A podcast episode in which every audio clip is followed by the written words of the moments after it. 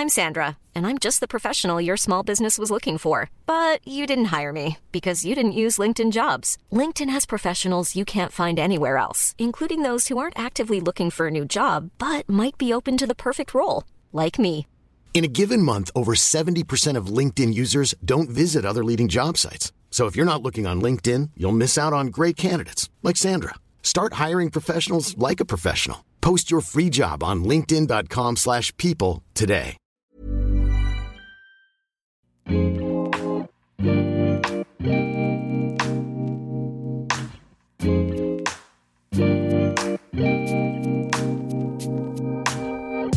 Bonjour à tous, bienvenue sur le comptoir de la psychologie.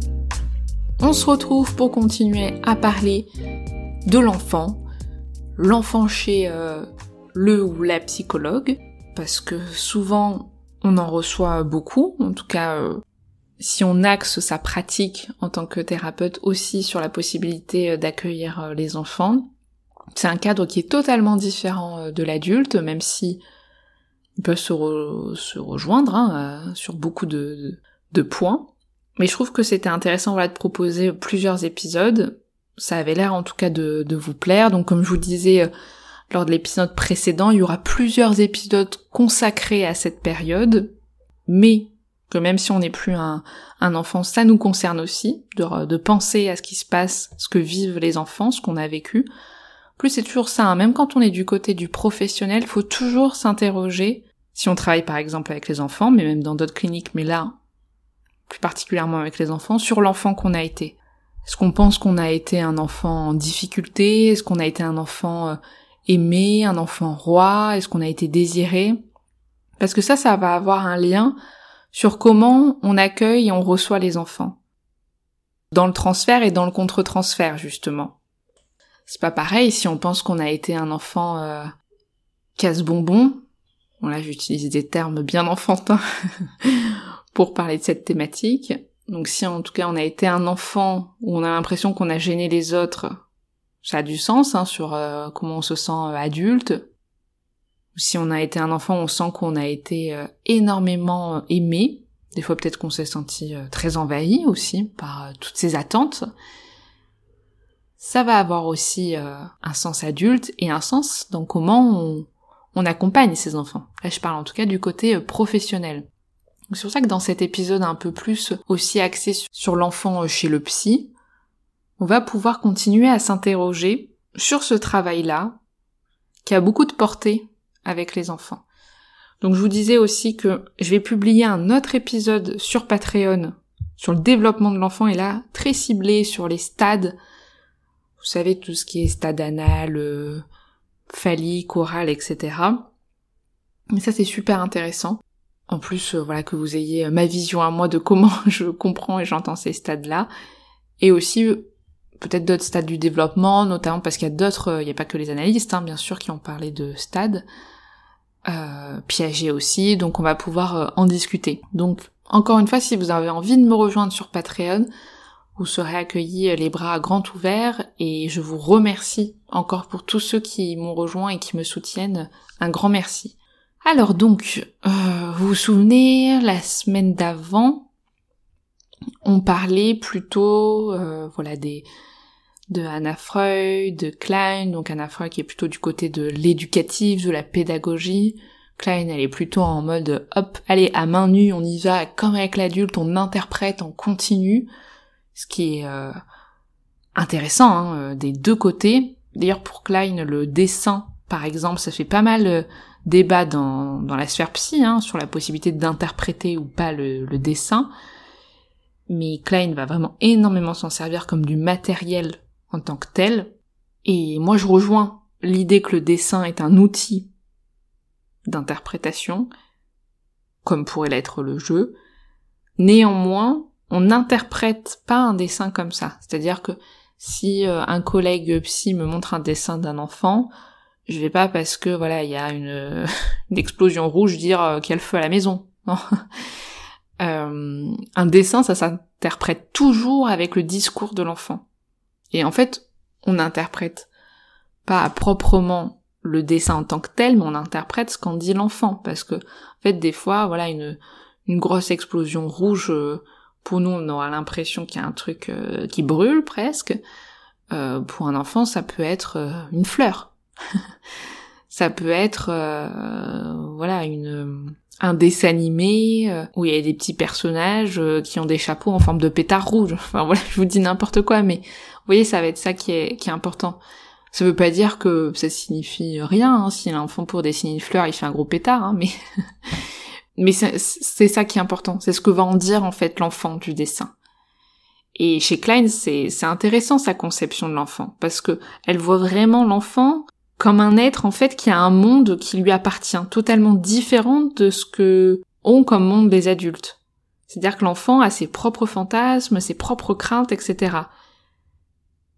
Et c'est pas euh, une suite ou une extension de son environnement, même si l'enfant bien entendu est relié hein, au monde des adultes, c'est pas un adulte version miniature, vous voyez?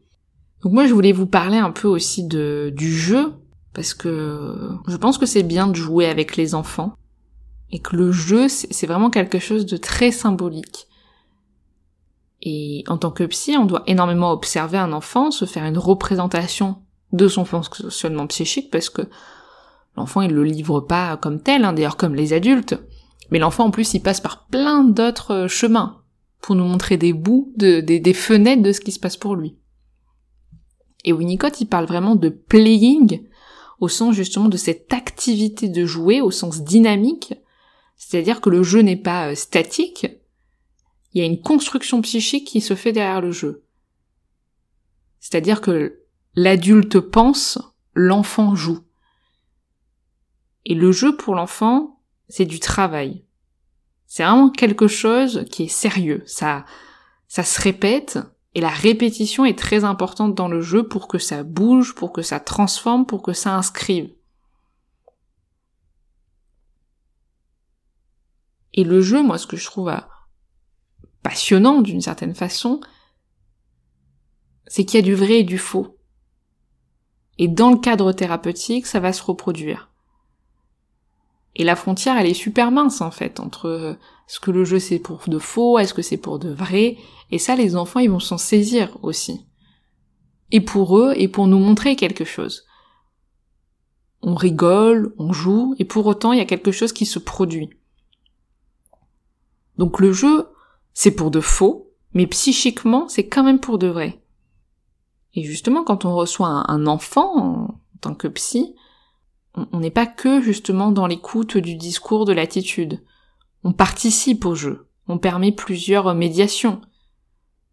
Donc voilà, euh, ça peut être n'importe quel jeu. Hein. Chaque chaque psy a aussi euh, ses petites préférences et euh, on est directement pris en fait dans ce que propose l'enfant.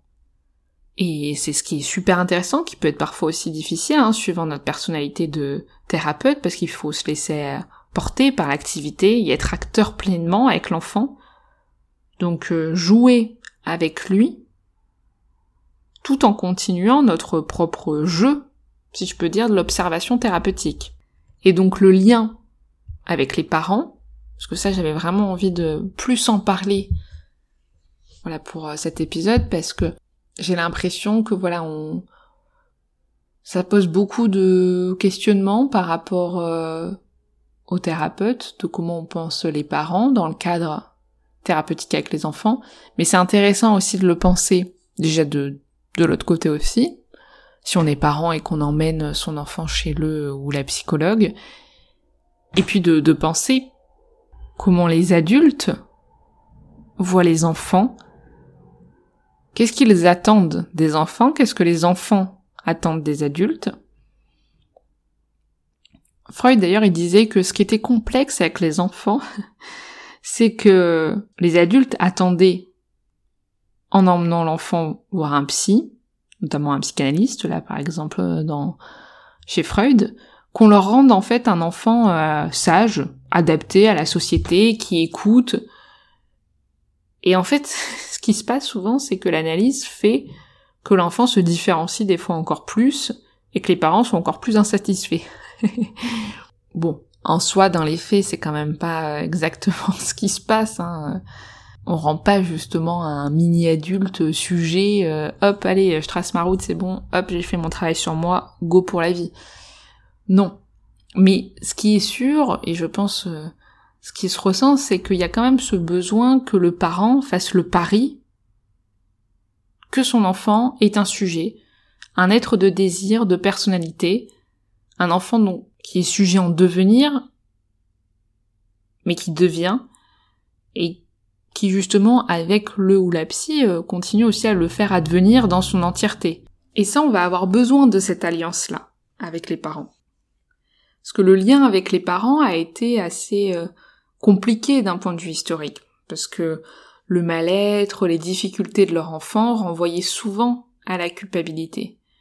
On avait tendance à associer un enfant autiste euh, à une mère euh, frigide, par exemple, ce qui aujourd'hui, euh, même chez les psychanalystes, hein, est totalement mis de côté. Enfin, c'est plus une pensée dans ce sens-là, j'espère, hein, pour tout le monde. Et on, on s'attelle à penser à l'enfant dans des modèles beaucoup plus englobants, en fait. C'est-à-dire de penser l'enfant construit avec un certain nombre de données euh, génétiques, des données environnementales, développementales, etc. Donc il y a plein de, fenêtres qui permettent de comprendre, d'entendre ce que vit euh, l'enfant.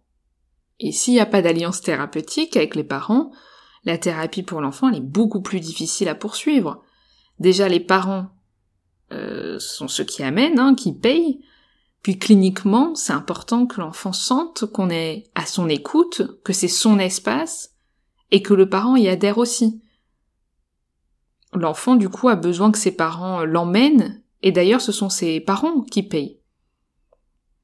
Donc c'est intéressant de se questionner s'ils payent, c'est qu'ils ont eux aussi leur demande, leur attente, et à voir quelle est l'attente des parents. Parce qu'on est toujours connecté à eux, et je pense qu'il faut vraiment pas le minimiser, hein, et ça, c'est important. Donc l'espace de l'enfant, que celui-ci puisse sentir que c'est un temps différent, qui lui appartient, mais il faut aussi que cette alliance thérapeutique avec les parents, elle fonctionne. Et entendre ce qui se passe pour les parents, ce qui se passe pour eux dans, dans l'environnement, pour être rassurant, parce qu'on peut aussi imaginer tous les fantasmes que ça procure d'emmener son enfant chez le psy. Donc qu'est-ce que mon enfant va bien dire au psy? Qu'est-ce que le psy lui dit? Et je trouve c'est très compliqué si on n'en dit rien aux parents.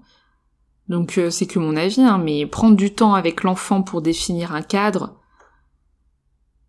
Par exemple, moi je, je reçois pas euh, les parents seuls, donc dire que l'enfant est toujours invité quand je parle avec ses parents, et qu'ici c'est un moment qui est pour lui, où il peut dire ce qu'il a envie, et que je suis là, moi, pour comprendre et l'aider, et en même temps prendre des temps avec les parents où l'enfant est invité. Donc des fois les enfants, ils sentent que c'est le moment aussi où les parents partent. Donc euh, ils peuvent aller un peu au fond de la pièce ou des fois ouvrir la porte. Mais faire en sorte que les portes soient pas fermées, justement. Ça, ça va avoir du sens. Parce qu'en fait, directement, l'objet de la séance, c'est comme si c'était toujours un malentendu. C'est un adulte avec une demande qui emmène l'enfant, qui souvent, lui, n'a pas de demande, mais va se retrouver au cœur de l'accompagnement. Et l'enfant, souvent, il n'a pas demandé à faire une thérapie. Parfois, il peut quand même demander à être écouté, mais c'est surtout dans la rencontre avec le thérapeute. Il peut attendre quelque chose du psy, mais pas forcément de, de la thérapie, vous voyez Donc c'est important de se questionner aussi de on est le, le ou la psy de qui? Des enfants, des parents, qui c'est qu'on accompagne? Parce que le, glissement est vite parti vers en fait un accompagnement avec les parents. Et je trouve que de mon côté, c'est aussi euh, régulier et normal que quand on écoute ce qui se passe chez les parents, on peut être vite pris dans leurs problématiques à eux, sauf que c'est pas la problématique de l'enfant. Souvent, il y a vraiment un écart. Il faut entendre pour comprendre celle de l'enfant. Et que c'est aider l'enfant qui est important. C'est lui qui est reçu. Donc vous voyez, il y a vraiment cette justesse entre les parents qui existent dans les séances, que ceux-ci soient invités régulièrement ou plus rarement, ils existent dans la séance avec l'enfant. Et l'enfant d'ailleurs existe dans la tête des parents, que ce soit l'enfant réel, mais aussi l'enfant imaginé, l'enfant fantasmé. Parce que quand on attend un enfant, on a un certain nombre de représentations de l'enfant qu'il va être. Donc ça serait, euh, voilà, un enfant qui va me donner énormément d'amour, un enfant euh, qui va beaucoup m'occuper, un enfant qui va lire très vite, etc. Et puis aussi fantasmer dans l'idée de un enfant qui va réparer quelque chose de moi. Enfin, vous voyez, il y a tout un, nombre de représentations du désir d'enfant. C'est intéressant de penser au désir d'enfant. C'est pour ça que on parle d'ailleurs de, de la période périnatale, comme le fait d'attendre un enfant les premiers mois après l'accouchement, mais il y a aussi tout ce qu'il y a en amont et qu'on peut tous être concernés par la périnatalité même si on n'a pas eu d'enfant. Parce que ça existe en nous et, que même aussi un désir d'enfant, un non-désir d'enfant, ça fait aussi partie de ce champ-là et que c'est important. Des fois, voilà, même si je reçois un adulte qui a qui n'a jamais eu d'enfant, ça veut pas dire qu'il n'est pas concerné par la périnatalité. Et c'est intéressant d'ailleurs de le remettre au travail. Et un enfant, en tout cas, euh, ça, ça passe toujours à côté des attentes des adultes. Que ce soit du fait qu'on avait euh, très envie d'une fille et qu'en fait, bah, c'est un garçon, ou que l'enfant est brun alors que tout le monde voulait un blond, enfin tout le monde est blond dans la famille, ou tout simplement par l'enfant parle tout le temps alors que nous on est ultra introverti et pas à l'aise en société. Et forcément c'est normal, ça veut pas du tout dire que il faut pas euh, avoir des attentes, il faut pas euh, transmettre, parce qu'en plus, plus on cherche à ne pas transmettre, plus on transmet.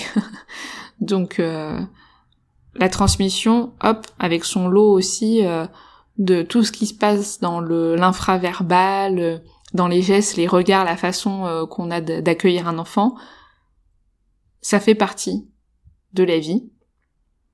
Et l'enfant, il fait avec ce lot-là, avec ce qu'il renvoie à ses parents en termes de réussite et en termes d'à côté. Ça veut pas dire qu'on peut pas être déçu, surpris de son enfant. Être parent, c'est aussi faire avec, et pareil pour l'enfant. Mais ce qui est important, euh, selon moi, c'est vraiment de s'intéresser à ses enfants, de les comprendre, de pourquoi telle transmission, elle coince plus, pourquoi telle imagination rentre dans le tas avec cet enfant-là, pourquoi il y a toujours ces questions, etc. Et l'enfant va être très sensible quand on lui propose un espace pour tout ça. Et on... A des parents qui demandent, voilà, en combien de temps ça va aller mieux, est-ce qu'on peut parler de guérison, euh, quand est-ce que, euh, etc. Et encore une fois, je pense qu'il y a toujours un peu ce malentendu hein, sociétal de l'enfant chez le psy, c'est-à-dire un enfant pour qu'il soit adapté au monde des adultes qui peut-être d'ailleurs sous certains points n'est pas signe de normalité d'être adapté à ce monde-là. Mais bref, forcément, il y, a cette attente-là, et cette demande s'entend et est légitime, que ce soit pour euh, le monde environnant ou l'enfant lui-même. Mais ce qu'il faut se dire, c'est que l'enfant, quel que soit ce qu'il vit, ce qu'il manifeste, que ce soit en termes de réaction, de défense, de symptômes, il y a forcément une raison, c'est forcément le reflet aussi de quelque chose, ça peut être anodin, hein, ou prendre plus de sens. C'est-à-dire que c'est pas un enfant qui mord à la crèche, c'est un peu comme tous les gosses. Euh, puis parfois, c'est vrai que pour cet enfant, dans le, le, geste de mordre, de faire trace, ça peut signifier autre chose, un autre vécu. Et souvent, les symptômes, les comportements des enfants qui amènent les parents à demander un rendez-vous avec euh, un ou une psy, c'est parce que ça gêne les adultes en grande partie. Et souvent, euh, ça peut être des enfants qui crient, qui tapent, qui apprennent plus, etc. Et pour certains, ça peut être des étapes justement de crise qui, peuvent être du côté du normal. Et, c'est, entendable que c'est inquiétant pour, euh, pour les parents ou pour la société, pour l'école. Enfin, il y a énormément de pression avec tout ça. Mais l'enfant, d'ailleurs, c'est intéressant de lui demander est-ce qu'il est inquiet, lui? Moi, souvent, les enfants sont pas trop inquiets. Au contraire. voilà, en tout cas notre job pour moi c'est vraiment de nous intéresser à ce que vit l'enfant, à essayer de comprendre de ce qui se passe pour lui. Et je pense que, comme pour les adultes, un enfant qui va bien, ou un enfant qui va mieux, c'est surtout un enfant qui peut investir une sphère affective, qui peut penser et se retrouver relativement bien dans son environnement, dans son système scolaire, et qui peut vivre justement ces aléas, ces moments de crise, et se ressaisir, trouver des solutions et avancer. Voilà. Je vous ai un petit peu fait un tour de mes pensées par rapport euh, à la clinique avec euh, l'enfant. Donc euh, j'espère que ça vous aura plu, là, ces deux épisodes plutôt sur cette thématique. Je propose donc, je vous disais, un épisode sur Patreon.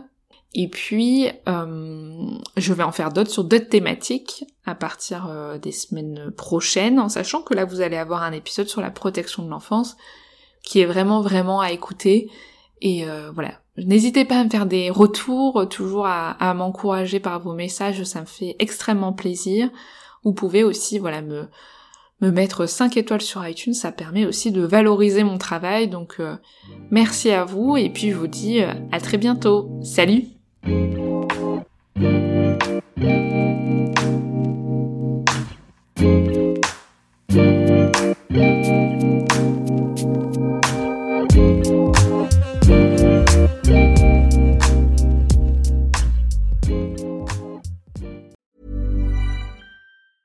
A lot can happen in the next three years. Like a chatbot may be your new best friend. But what won't change? Needing health insurance. United Healthcare Tri Term Medical Plans are available for these changing times. Underwritten by Golden Rule Insurance Company, they offer budget friendly, flexible coverage for people who are in between jobs or missed open enrollment. The plans last nearly three years in some states, with access to a nationwide network of doctors and hospitals. So, for whatever tomorrow brings, United Healthcare Tri Term Medical Plans may be for you. Learn more at uh1.com. Even when we're on a budget, we still deserve nice things. Quince is a place to scoop up stunning high end goods for 50 to 80% less than similar brands. They have buttery soft cashmere sweaters starting at $50, luxurious Italian leather bags, and so much more. Plus, Quince only works with factories that use safe, ethical, and responsible manufacturing. Get the high-end goods you'll love without the high price tag with Quince. Go to quince.com/style for free shipping and 365-day returns.